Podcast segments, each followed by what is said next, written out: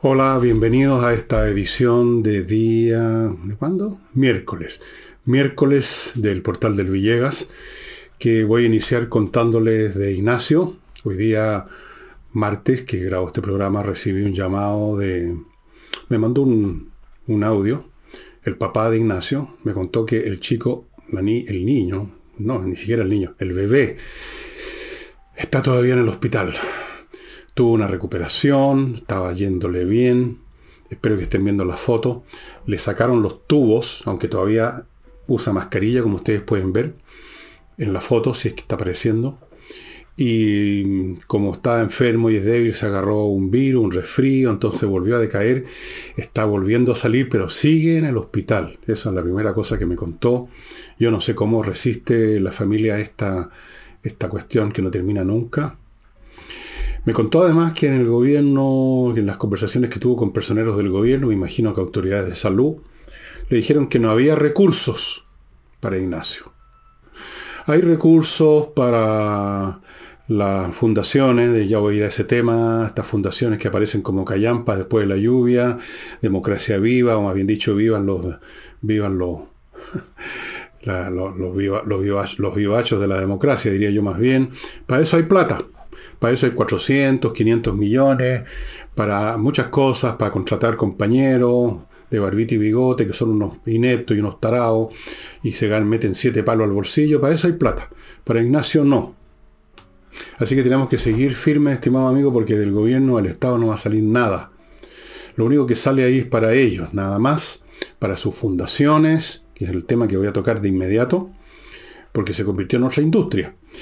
Bueno, Ignacio está en esa situación, tenemos que seguir ayudándolo, así que ya saben, vean esa foto, si está apareciendo, y espero que sí, si no aparece hoy día, aparecerá mañana, eh, ver una criatura con una mascarilla para respirar, em, eh, eh, realmente aprieta el corazón. Así que pongámonos, pues amigos, pongámonos, no, no, no, no, no nos limitemos a decir qué pena, pobrecito. Pongámonos unos pesos en la cuenta, porque gracias a eso esta familia que no tiene el apoyo del gobierno porque no hay recursos, eh, ha podido mantener al niño vivo. El niño puede respirar y sale de las enfermedades que le llegan. Bueno, primera cosa.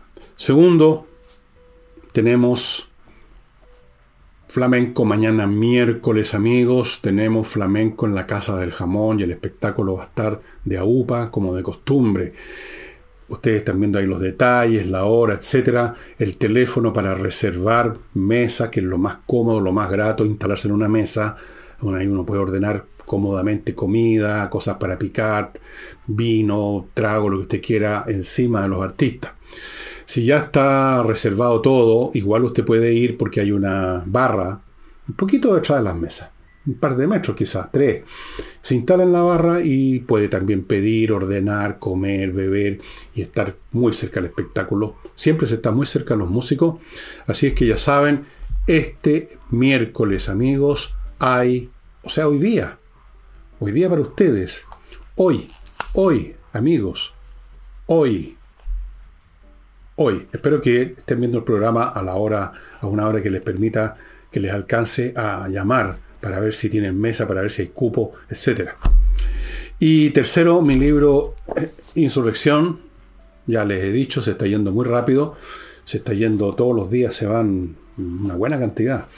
Y si usted lo quiere tener, es la continuación de Insurrección, que a su vez fue la continuación de Tsunami, tiene que entrar a elvillegas.cl slash tienda, lo va a encontrar, lo puede comprar solo, lo puede comprar en combinaciones con otros libros míos, que también se han estado yendo muy rápido, van quedando muy poco, incluyendo algunas reediciones que hicimos de Julio César, eh, bueno, y la de Tsunami, que fue una reedición también. Así es que, si está interesado en conocer cómo examino la estructura mental, psicológica y sociológica de quienes llegaron al poder y qué es lo que han hecho, o quienes trataron de llegar al poder, como son los constituyentes de la primera intentona revolucionaria constitucional que les fracasó, este es el libro que tienen que leer, ¿verdad? Em, una persona, en un intercambio que tuvimos de varios mails, me hizo alguna observación que yo honestamente nunca me había hecho, nunca me había hecho, respecto a esta frase que se convirtió en un mantra político en un momento dado, nunca más. Ustedes quizás recuerden que uno de los comandantes en jefe, no me acuerdo cuál fue, creo que uno que después estuvo envuelto en un problema judicial, eh, dijo nunca más, refiriéndose, nunca más habrá o debiera haber un golpe militar. Eso, a eso se refería ese nunca más. Y yo, como todos los chilenos, como usted, me quedé con esa interpretación del nunca más. Pero esta persona me dijo que hay otra lectura también, que no la hace solamente él, sino que otros de distintos ámbitos de la vida nacional, oficial o no. Y es la siguiente. Nunca más, independientemente de cuál haya sido la motivación de ese general que la dijo, nunca más también debiera significar nunca más un gobierno que pretende imponerle a todo el país una agenda revolucionaria, una agenda, por último, distinta a lo que quiere el país. Nunca más un gobierno que en vez de venir a administrar el Estado para el bien de los chilenos, pretenda revolucionar el, el Estado para bien de los revolucionarios.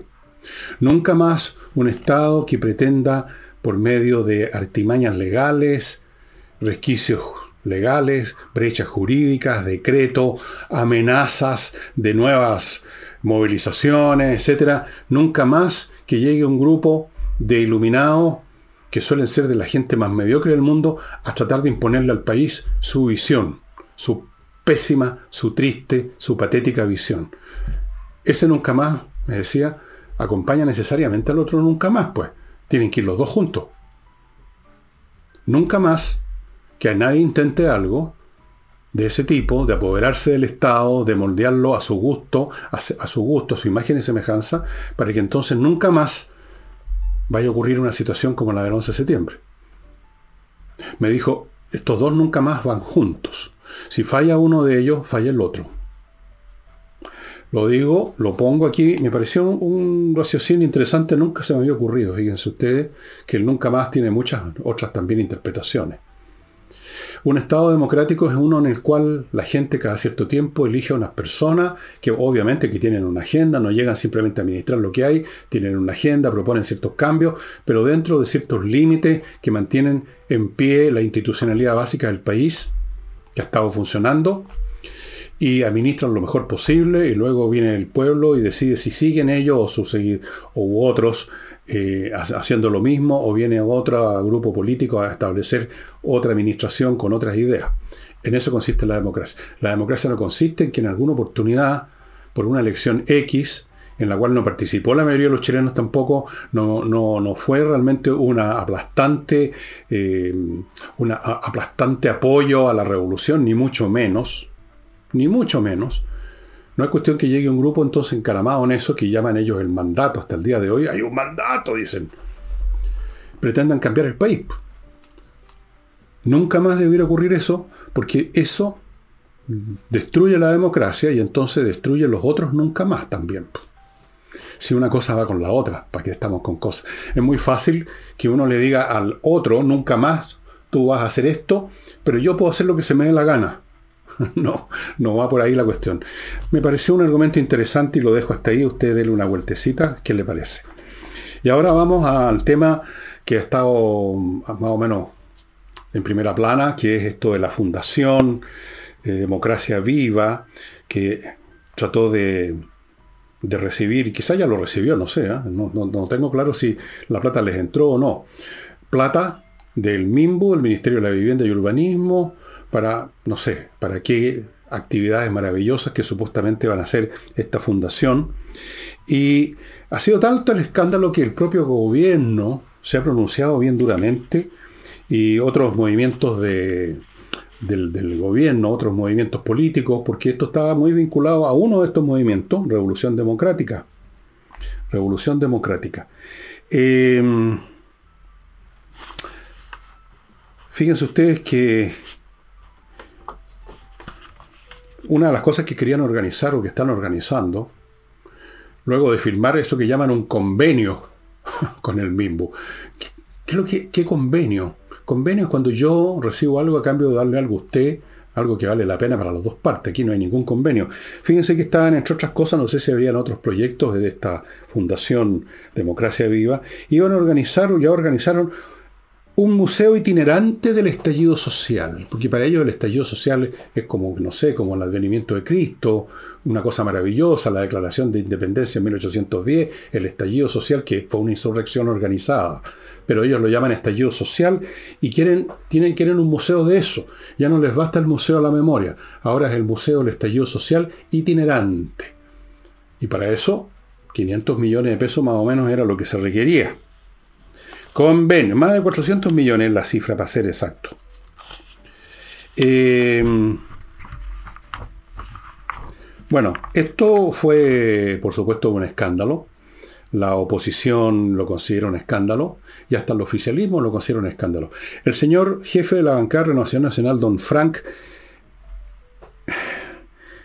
Gainbaum, Gwenbaum, no me acuerdo bien, Sau, eso es, Saue, no me entiendo mi letra a veces, Sauebaum, dijo que va a denunciar esta transferencia inaudita a una serie de organismos, va a hablar con el Ministerio Público, van a presentar esto al Consejo de Defensa del Estado, me parece que también a Contraloría, y el gobierno también reprobó, apareció la señorita Seria, la comisaria política del Partido Comunista que controla en la moneda, apareció la cita Vallejo, señora Vallejo, reprobando, eso sí, el convenio, porque, dijo, y esto es una frase que con muy pocas variantes la han repetido muchos oficialistas, es un total despropósito político.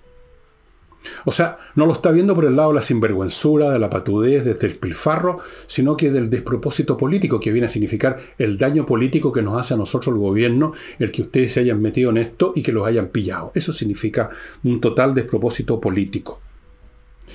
Eh, nos perjudica a todos y todas, porque la señora Vallejo no puede decir todo, incluyendo por supuesto a toda la gente de todos los sexos, los 15 o 20 sexos que hay ahora, según los progresistas, sino que tiene que decir todos y todas. Bueno, todos y todas. Un descriterio, un descriterio. Pero ¿por qué lo ven como un descriterio y un despropósito? Lo ven como un descriterio porque se supo, simplemente. O sea, concretamente porque lo supo el público, porque ellos deben haberlo sabido. No van a decir ustedes que no sabían en el gobierno que uno de, de sus eh, movimientos políticos que forman parte del gobierno, que forma parte del Frente Amplio y que forma parte del gobierno, con gente que se conocen unos a otros, que se encuentran por lo menos los viernes y sábados a la noche en los bares de turno, ¿no sabían de esto?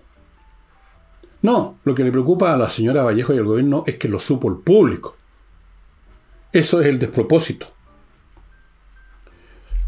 Ellos lo sabían, desde luego. Y otros políticos, ahora apareció también, apareció también, apareció también, alguien más apareció. Permítanme buscar. Sí. Convergencia social, otro de los movimientos del Frente Amplio. Son como 15, recuerdan ustedes. Dijo también que constituye un grave error. Otra vez se revela en esta fraseología lo que realmente sienten y piensan en el oficialismo. Para ellos no es una sinvergüenzura, una patudé, un despilfarro, sino que es un error político. O sea, una vez más, hacen ustedes algo que se sabe y nos mancha a todos y a todas, perdón, se me había olvidado. Un grave error político que daña, agregaron, nuestro compromiso ético. ¿Cuál compromiso ético de convergencia social. Yo no he visto todavía ningún compromiso ético que hayan firmado o hecho público. Por las conductas que estamos viendo aquí no hay ningún compromiso ético. Aquí hay un, intento de saquear el Estado lo más posible mientras, mientras les dure, porque no les va a durar. Así es que la pregunta que me hago yo, a propósito de este caso de la Fundación Democracia Viva, que es más bien los vivos de la democracia, es cuántas otras fundaciones callampas por el estilo han aparecido o están apareciendo como un mecanismo maravilloso para obtener fondos del fisco. ¿Mm? Para recibir dinero del Estado. A propósito de Escopeta Democracia Viva, esta fundación tenía millones de Twitter y cosas, vaya a saber uno el contenido, probablemente muy progre, muy revolucionario, en TikTok, y me dicen mis informantes que lo borraron, pero de una patada. ¿Por qué sería, no? Borrando las pruebas del crimen, supongo, borrando las pruebas de lo que son. Pero ¿Cuántas fundaciones más, de las cuales no tenemos ideas, existen, donde un grupito de estos progresistas de barbita y bigote y la señorita todo revolucionario, se juntan un día en la noche en su bar o en algún otro lugar y dicen, a ver, ¿cómo sacamos plata al Estado? Porque resulta que no nos han contratado, que no tenemos pega en ninguna parte de los miles de ministerios que hay ahora. Entonces inventemos una fundación y hagamos el papeleo necesario y luego hagamos que algunos de nuestros camaradas de partido, de movimiento en el Estado, llegue a cabo un convenio con nosotros para que, no sé, pues a ver qué podría ser. Perfeccionamiento en la comunicación intercultural con los alienígenas. Ya, adelante compañero, pongámosle democracia alienígena. ¿Cuántas organizaciones más que cuando o no hacen nada o se dedican a acciones políticas sectarias. De hecho, se dice, eh, otra denuncia que hay por aquí, que esta organización se dedica a movilizar gente para ir preparando la prueba de la segunda, del segundo intentazo, intentazo constitucional. Digo intentazo, por muchas razones. Bueno, me pregunto si estos, no sé si son travestis, transexuales o qué diablo, estos que en un espectáculo en Valparaíso, un poco antes de la, del plebiscito de salida de la primera proposición constitucional, estos grandes artistas que se metieron una bandera chilena por el culo, me pregunto si no tendrán también o no serán parte de una fundación, por lo mejor los, contrataron porque hubo un contrato formal como parte de una fundación. ¿Cómo, ¿Cómo podría llamarse esa fundación? Fundación Bandera en el culo. No. A ver, eh, el culo patriótico, Inc vaya a saber uno, no, esto es cuestión de, digamos, lápiz y papel y empezar a inventar cosas. Eh, ¿Cuántas fundaciones más? Qué maravilloso mecanismo para recaudar fondos, ya sea del Estado, ya sea de ONG, ya sea de esas viudas ricas norteamericanas que quieren pagar sus pecados, sus vías chantas, eh, auspiciando, financiando cualquier grupo de patanes que llegan de algún país tercermundista a ofrecerles una, una causa. Entonces, las viejas mientras están, digamos, bajo, bajo los maceteados cuerpos de sus personal trainers, firman el cheque. No sé. Pero esto se está convirtiendo en una industria, esto de las fundaciones, oye. Las fundaciones, ¿cuál es el objeto de las fundaciones? Recabar dinero. Eso es de donde vea, de donde sea que venga. El Estado, la ONG, las viudas ricas con sentimientos de culpa, eh, del mundo desarrollado, que se supone que tiene sentimiento de culpa porque nos cortaron las venas de América Latina, como ustedes saben. bueno, vamos a, a mi primer bloque, amigos. Entrena inglés. ¿Quiere usted aprender inglés de una vez por todas? y ver las películas y entender realmente lo que está pasando, leer las traducciones para la risa que ponen. Entren en inglés, estimadosamigos.com, es la academia que realmente lo va a dejar a usted tiquitaca en inglés. ¿Qué le ofrecen? 24 clases online dadas por profesores de inglés que lo van a dejar a ustedes con un fundamento fuerte, sólido. Y después de esas 24 clases, cuatro clases de conversación, o como dicen los ciúticos ahora, conversatorio, no sé quién inventó esa palabreta, para que usted afine lo que aprendió. Y todo eso cuesta 418.200 pesos. Nada más. Una ganga, amigos. Una ganga, realmente. Continúo con Torch y sus linternas increíbles. Ahora les voy a mostrar de nuevo esta que ando trayendo en el bolsillo. Y aquí le puse el cargador. Usted pone esta cosa aquí. Esto lo enchufa, por ejemplo, en el computador. Esta, este enchufe USB. Y se carga la batería de este aparatito que realmente, bueno, ahora lo tengo descargado y lo voy a cargar de inmediato porque lo he usado todas las noches para hacer el chequeo de mi, casa en las zonas donde no hay luz eléctrica. Y miren qué fácil, lo pongo en el computador, lo voy a hacer cuando termine el programa y se acabó. Esto me cabe en el bolsillo junto con las llaves, cómodo y es súper potente, se lo mostré una vez. Torch tiene este equipito chiquitito, pero súper eficaz y muchos más, ya les he mostrado como 4 o 5 más todo con el mismo sistema de carga, tiene una batería autónoma, todo resistente a los golpes, todos pueden resistir agua hasta 2 metros de profundidad, son realmente increíbles, amigos. Torch. Continúo con Fastmark, el courier chileno que le trae a su empresa o a usted como persona privada lo que usted necesita de Estados Unidos a Chile. Embarque aéreo y marítimo Courier desde Miami a Chile, amigos una gran gestión de compras internacionales por medio de una empresa chilena que conoce lo que queremos, lo que necesitamos y la situación que vivimos los chilenos y por lo tanto es un courier que satisface mejor nuestras necesidades. Recuerden que tiene una sucursal ahora también en Puerto Varas. Y termino este bloque con Oxinova, el producto que les he mostrado muchas veces, un polvito que mezclado con un litro de agua más o menos, si no me equivoco, hace tiempo que no leo las instrucciones, más o menos eso, por un tiempo también que está explicado aquí en las instrucciones de uso, se convierte en una colonia de bacterias aeróbicas que destruyen las, las bacterias que producen el mal olor. El mal olor no viene de la sustancia orgánica en sí, sino que el proceso de descomposición, separación molecular de los distintos componentes que producen las bacterias anaeróbicas. Bueno, llegan estas, destruyen las anaeróbicas y por lo tanto se acaba el proceso de descomposición, se acaba el mal olor. Tiene muchos usos, todo depende de su imaginación, puede vaporizar, puede echarlo en el water así un, vaso de esta cosa, un poco más, en el fregadero o la cocina, montones de usos. Esto se adquiere solamente en el sitio de ellos. Bueno, ¿cuántas fundaciones más han aparecido ya, o están por aparecer, como les digo, porque es la manera más cómoda? Si usted tiene contactos con el gobierno, si usted tiene amigotes algunos de los tipos con los cuales te salía a tomar, a chupar o a huevear a las calles en las movilizaciones y que ahora tiene un puesto de gobierno, que fácil armar un convenio ahí, pues. Y más todavía si hay relaciones, relaciones románticas entre determinados personajes, más fácil todavía. Es la onda nueva. ¿eh? La política chilena ya no es pura camaradería, sino que también es cama. Puro y simple. A todo nivel, ¿eh? Y de todos los tipos, por supuesto, porque vivimos en una época progresista donde da lo mismo, ¿no? Eh, en fin, vamos a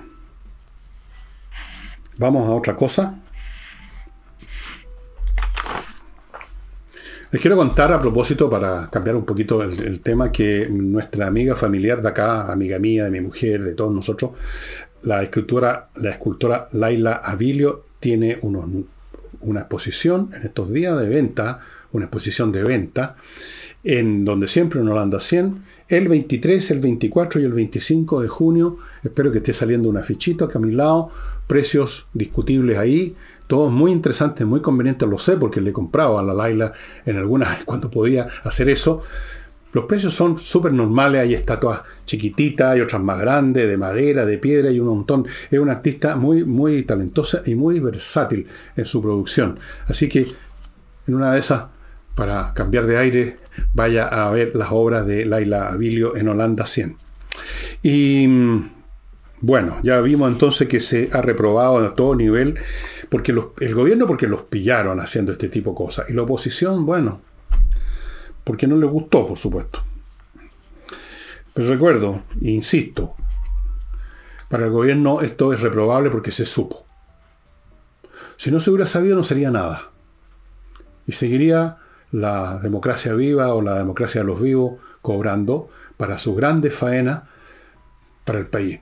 No creo que estas, eh, ni esta ni ninguna otra de estas fundaciones eh, pueda decir el día de mañana con la plata que nos pasó el Estado, replantamos 5.000 hectáreas con árboles nativos. O sembramos y cosechamos en tierras que estaban abandonadas o instalamos una nueva industria, una nueva empresa, o tenemos una empresa de delivery ahora donde están todos los camaradas trabajando día y noche. No, eso no va a ocurrir nunca. Esta gente no trabaja, esta gente no produce, esta gente no es ningún aporte, esta gente consume, gasta, roba, despilfarra y es corrupta. Eso es todo. Vamos ahora al señor Monsalve, que una vez más nos deja asombrado con sus juicios. Dijo que no se va a extender el estado de excepción a la región de los ríos porque no existen las condiciones. ¿Y a qué se refería con que no existen las condiciones? Bueno, voy a decirles el argumento profundamente. Que, bueno, el argumento que dio. Dijo que hasta la fecha este año, en esa zona, han ocurrido 19 incidentes criminales de este tipo y el año pasado eran 24. Nosotros somos unos cuantos menos, cinco menos. Por lo tanto, no hay condiciones. El señor, el señor Monsalve no pensó de que, por supuesto, estas cosas no son lineales, que en un momento dado pueden haber un poco más, un poco menos. 19 me parece una cifra bastante parecida a 24. Está en lo que la matemática llama el mismo orden de magnitud. El día de mañana, en las próximas semanas, puede aumentar mucho más de lo que era hasta la fecha del año pasado, pero él se afirma eso para decir que ha disminuido, por lo tanto no hay condiciones.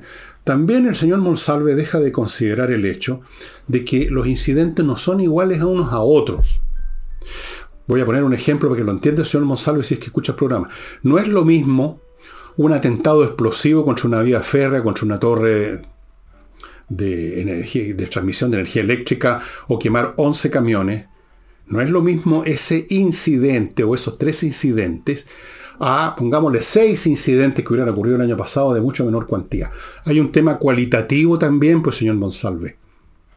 Y piensan más complejos, más brutales y más graves son los hechos, más tiempo se toman los combatientes, los actores sociales, los liberadores del país, en armarlo. Por definición, pues, señor. ¿No es cierto? Así como requiere más organización robar la boda de un banco que robarle la chauchera a una señora en la calle, así también actos de mayor envergadura requieren más organización y tiempo. Y en cualquier caso, el número 19 se parece bastante al número 24. No sé si mi matemática es rara, pero... Entonces, empezar a hacer estas, estas, acrobacias aritméticas para justificar algo me parece muy penca nomás. O sea, me parece muy tonto, la verdad. No solo eso, sino que es en el fondo una mentira de que piensen ellos que la cosa se está aliviando, porque en el mismo momento que dice que la cosa está disminuyendo, en la misma conferencia anuncia no una disminución, sino un aumento de los medios para, teóricamente, porque no lo hacen, controlar esa violencia. Entonces habló de que se van a aumentar de 3 a 11 los puntos de control, que no controlan mucho, y de 30 a 96 los funcionarios policiales a cargo de esos puntos, que van a haber cuatro nuevas camionetas blindadas y se están adquiriendo otras cinco. O sea, hay un aumento en los medios de seguridad en el mismo momento que nos dice que está disminuyendo los temas de seguridad. ¿Cómo entienden ustedes cómo se concilian estas dos cosas? Es que no piensa esta gente. Por último, si van a mentir y a decir estupideces, díganla en forma más, una cosa o la otra, digan.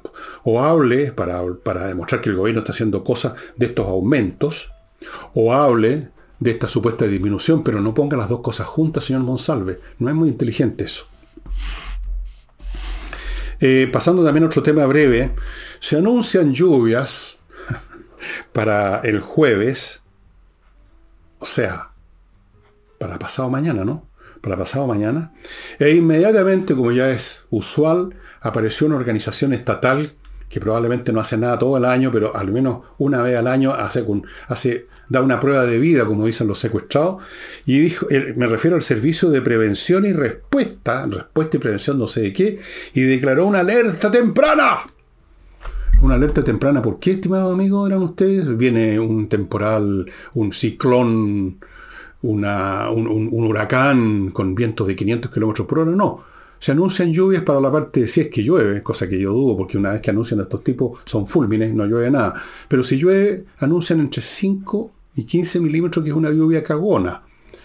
Pero ellos, como están todo el año sin hacer nada, porque no veo qué es lo que hacen en el día a día el servicio de prevención y respuesta.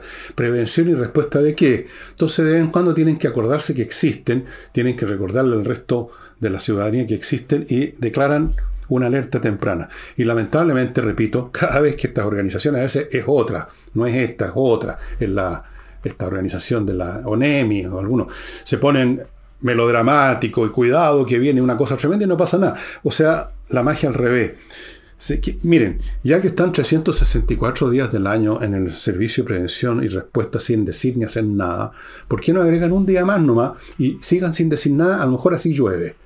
Porque con este anuncio ya me tinca que no va a llover. Espero equivocarme, por supuesto. Y ahora vamos a otras cosas.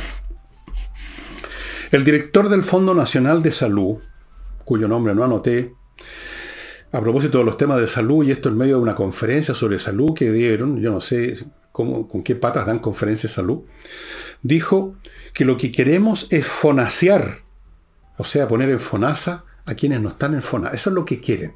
No isaprizar, sino que fonasear. Debe haber dicho fornicar más bien, porque ese es el resultado neto de poner a todos los chilenos en las colas de FONASA, donde, como contó en el programa de ayer, de anteayer, no, de ayer, eh, Nicole Rodríguez, hay una estadística que muestra que se han muerto como 20.000 personas en las colas de espera. Así que estos tipos no nos quieren fonasear, quizás tampoco fornicar, sino que nos quieren faenar a todos los chilenos. Lo están diciendo ellos. Queremos fonasear, le pareció súper ingenioso inventar ese verbo, a, y no isapraciar o isapriar, no sé, me acuerdo cómo lo dijo, alguna estupidez por el estilo, este caballero. Bien, permítanme continuar, amigos, con otro bloquecillo. Seguridad y accesos es la empresa que usted debe contactar si quiere vivir en paz, sin el miedo de que en cualquier momento entren unos tipos a su casa, le roban todo, violan a todo el mundo, matan quizás a alguien, qué sé yo. Seguridad y acceso es una empresa que se dedica a controlar la parte más clave, la parte clave, porque no hay otra, hay una sola, el acceso a los edificios, el acceso a los condominios. Una vez que ha sido traspasado por los delincuentes, el resto es más fácil para ellos y ya no hay ningún problema para ellos, hay problemas para usted. Por lo tanto, asegure el acceso a su edificio y su condominio poniéndose en contacto con esta empresa que va a instalar una serie de dispositivos y de prácticas de conducta que van a cambiar la seguridad de su edificio o de su condominio. Seguridad y acceso no espere que pase. No, póngase el parche antelería en esta materia. Continúo con Chilenos a España, un grupo de profesionales que a, para aquellos que desean irse no solo a pasear, sino que a vivir, a trabajar, a hacer negocio a España, o sea que quieren cambiar de vida, quieren cambiar de país porque ya este les llegó hasta acá, Chilenos de España les facilita todo el trámite, el tema de la visa, el tema de la residencia, todos los elementos vinculados con ir a instalarse a España. Ir a instalarse a otro país no es cosa sencilla. Hay una serie de temas jurídicos, administrativos, trámites que hay que hacer. Bien, Chilenos de España se lo facilita enormemente, estimados amigos. Póngase en contacto con ellos. Continúo con kmmillas.cl, donde usted acude ahí, a ese sitio, y le compran las millas acumuladas en sus vuelos, cosa útil y práctica si usted no piensa usarlas pronto. Y entonces no tienen ninguna utilidad para usted, porque de hecho no se pueden conservar, no se, no se guardan indefinidamente en una especie de bóveda. Las empresas aéreas, pasado un tiempo que usted no conoce, las borran y usted se queda en cero. Antes que pase, vaya a kmmillas.cl y véndalas. Y termino este bloque con Learning Group, un grupo de emprendedores exitosos que está dando clases a quienes quieren ser también emprendedores exitosos y para estos efectos está dando cursos de una serie de distintas actividades muy interesantes, como por ejemplo ahora último, una vinculada con la producción de eventos. Eventos, no es fácil. Yo, yo una vez creí que sí y perdí hasta la camisa produciendo un evento e incluso ni siquiera de música que me gusta a mí pero era compañero de trabajo de un miembro del conjunto Los Electrodomésticos, un gallo muy simpático, Carlos Cabeza, eh, creo que ese era su nombre. Creo que ese es su nombre, digamos. Y bueno, el espectáculo se dio y funcionó para ellos muy bien, se llenó, pero como no lo organizamos bien, nosotros perdimos hasta la camisa. Entonces, producir eventos es una profesión y la están dando junto con otras que ya han dado que van a seguir dando y que luego habrán una nueva, estos emprendedores exitosos en The Learning Group Póngase en contacto con ellos, dan clases presenciales o clases por internet. Usted verá cuál prefiere. Em,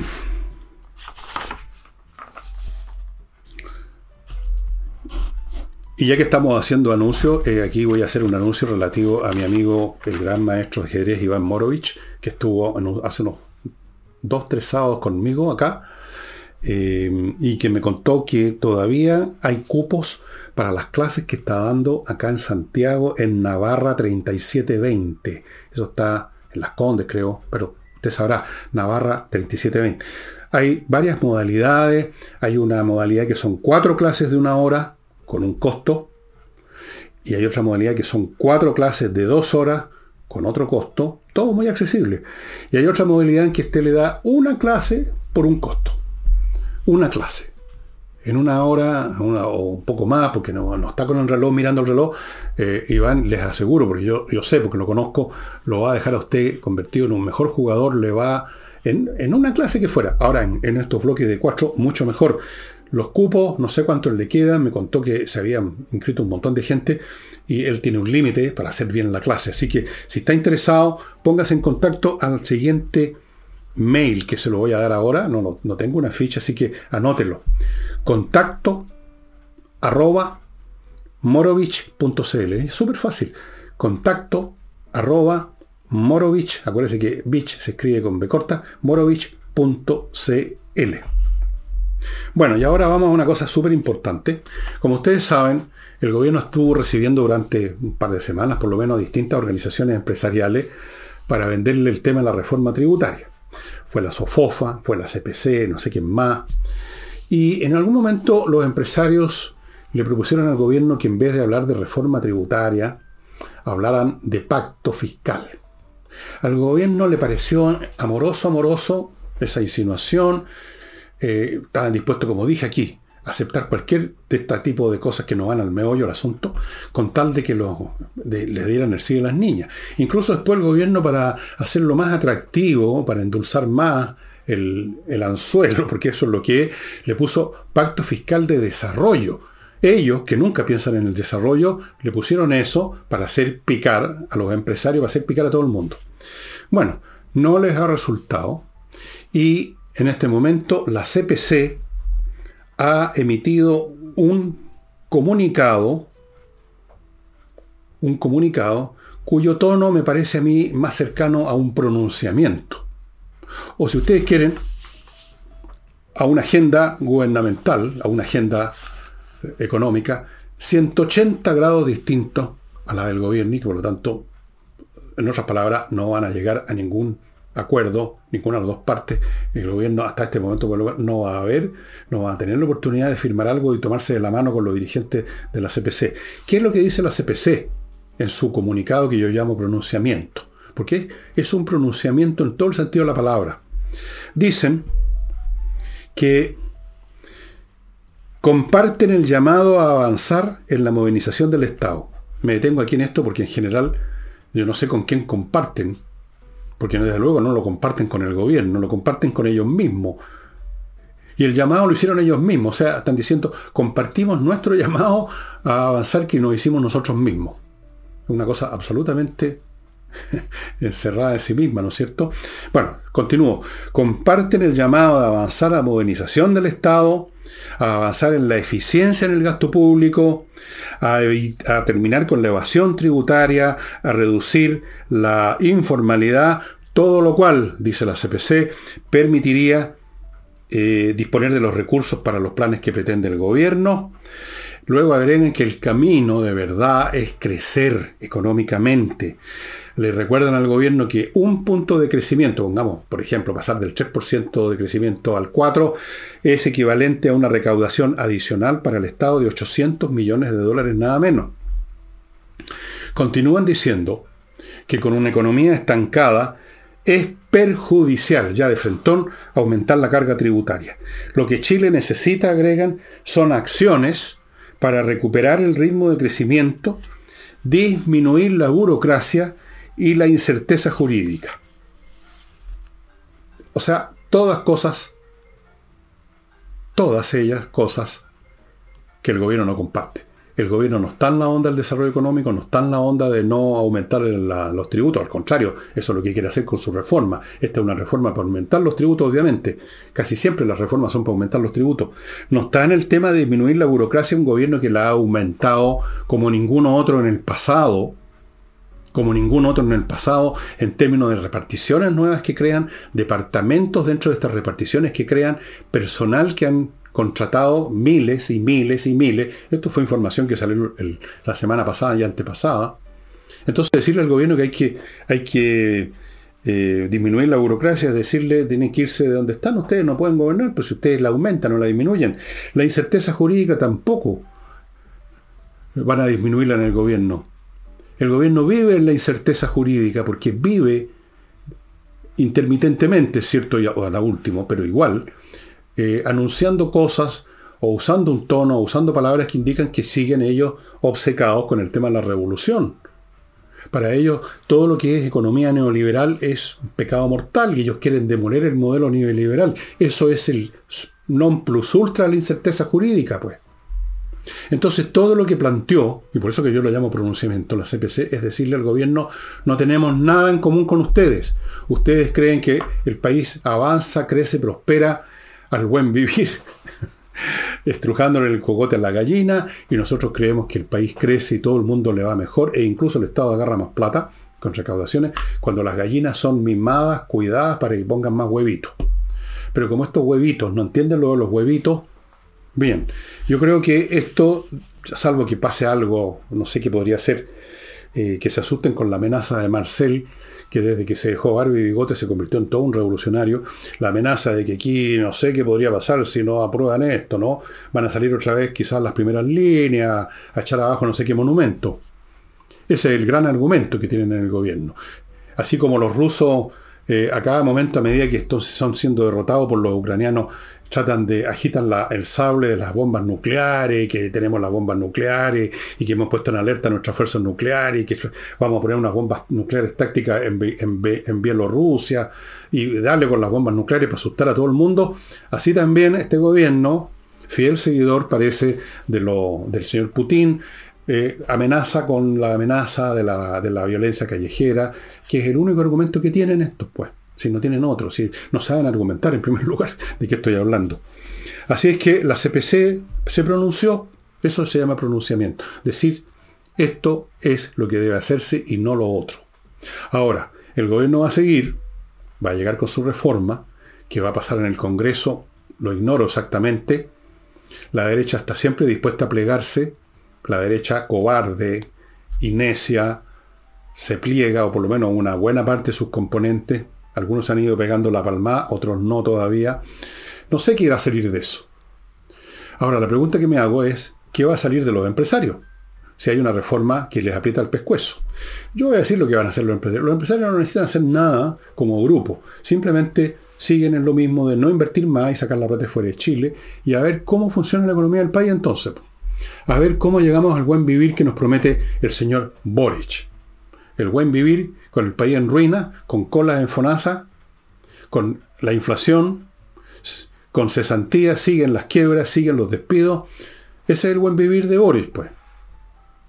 Yo en vez de decir buen vivir diría buen, diría otra cosa, ¿ah? perdón, perdón. Bueno amigos, un bloquecito más. Eh, si usted a propósito los que se quieren ir, pero no está pensando en irse al país, a España, a otro lado, sino que está pensando en irse de las ciudades donde se concentran los progresistas y, las primeras líneas y toda esa gente tan inteligente. Hay muchos que se están yendo al campo y se están yendo al sur específicamente, porque hay lugares preciosos. Y uno de esos lugares preciosos es el que le ofrece a usted para instalarse el proyecto inmobiliario Lomas de Millaray en la comuna de Los Muermos, región de los lagos son parcelas preciosas que usted puede verificar que lo son en el sitio lomasdemillaray.cl donde tienen un video.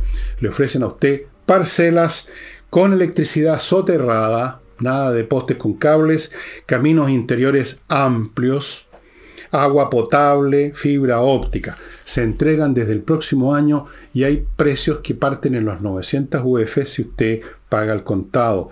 Hay, bueno, se digo yo, muchas oportunidades, entre simplemente a lomasdemillaray.cl, vea lo que se está ofreciendo en un video y usted verá ahí, yo creo que es una muy buena opción para los que están pensando en cambiar su vida dentro del país todavía. Continúo con Remodeling, una empresa de profesionales encargados de remodelar su casa, su departamento de una manera profesional arquitectos profesionales, por supuesto, pintores profesionales, especialistas en suelos profesionales, mueblistas profesionales para lo que es la mueblería de cocina, que es lo que se suele cambiar de vez en cuando. Todas esas cosas con profesionales que hacen bien su trabajo, estimado amigo. No confíe más en los maestros chasquillas para pintar o para ninguna cosa, porque es un desastre. Remodeling. Continúo con Villaflores, una, un establecimiento dedicado a crear, y ya han creado más de 400 composiciones florales preciosas para esos regalos que uno hace en ciertas ocasiones en que se requiere usar flores. un matrimonio, por ejemplo, cosas como esa. Flores, amigos, más de 400 composiciones, le dan la posibilidad a usted también de improvisar, si tiene alguna, algunos instintos artísticos y quiere probar la mano con arreglos florales, lo van a asesorar. Y 15% de descuento se usa en el código F Villega. El reparto a todo Santiago. Entre al sitio de ellos y vea qué hermosos, yo lo hice ya, son esos arreglos. Continúo con compreoro.com, donde usted puede comprar oro y plata en lingotes de distintos portes, todos certificados por la Universidad Católica como teniendo un 99,99% de pureza. El oro y la plata son valores intrínsecos, nunca lo pierden, más bien los, su valor sube. En cualquier parte del mundo se los van a comprar y siendo objetos físicos usted los lleva consigo. Un gran resguardo para cualquier situación. Fuera de eso, en compreoro.com le están comprando oro. Usted también, si tiene una joya con oro que ya no le interesa, vaya allá, le van a comprar el oro que tiene esa joya y pagan de inmediato. Sigo con Hey, el corredor inmobiliario más ágil el más vendedor de Chile en este momento, amigos. Si usted tiene estancada una propiedad en algún otro lado, llévese la G y va a ver cómo cambia todo. Y termino con Climo, cuya promoción me parece que sí, usted puede averiguarlo, miclimo.com, para que usted comprando tres equipos le dan cuatro, le pasan cuatro, lo que le permite a usted un tremendo ahorro, haga el cálculo, de 4 a 3 significa que usted se está ahorrando un 25%, y si lo hace con alguien, con otra persona, y entre los dos compran tres, cada uno de ellos, cada uno de ustedes se queda con dos. Los dos quedan con una excelente climatización. Y el libro que les voy a mostrar hoy día, se lo he mostrado antes, se lo sé perfectamente, y no hace mucho, pero se lo muestro de nuevo porque lo he estado releyendo, como ocurre con tantos libros que les muestro. Y realmente, aunque este libro fue editado, fue publicado, fíjese usted, en 1989, en el momento el autor se debe haber tirado por la ventana. En el momento en que ya empezaba a cambiar el mundo a todo dar, con la caída del muro de Berlín, con la caída del socialismo, y justo en 1989 sacó un libro, The Rise and Fall, el, crecimiento, la aparición, el surgimiento y crecimiento y caída de los grandes poderes de Paul Kennedy. Todavía, a pesar de que no pudo agregar estos nuevos hechos inmensos, para qué hablar de la emergencia china, aún así es súper valioso y por eso lo estoy releyendo nuevo y ustedes ven que está lleno de notas, porque hay muchas cosas que no han cambiado en absoluto. ¿Cómo es que compiten y por qué compiten los grandes poderes? Por ejemplo, aquí se parte con la dinastía de los Habsburgo en el siglo XVI, que trató de obtener la hegemonía en Europa y no lo logró. Después vino, intentó algo parecido Luis XIV en Francia, en el gran periodo del poder francés. En fin, ¿por qué? ¿Qué es la base? ¿Cuál es la base que les permite o no obtener algún grado de dominio y por qué luego se desploman. Toda esa mecánica está absolutamente vigente y para entender lo que está ocurriendo hoy en el mundo con la emergencia de China y el temor que tienen los Estados Unidos de ser sobrepasados, de ser arrinconados, bueno, aquí ustedes van a encontrar un estudios históricos que mm, les van a servir para entender lo que pasa hoy. Esa es la, razón de ser, de leer historia, estudiar historia, no es simplemente, o libros como este, no es simplemente por lo entretenido que puede ser, que lo son, sino porque uno adquiere conocimientos, visiones, teorías,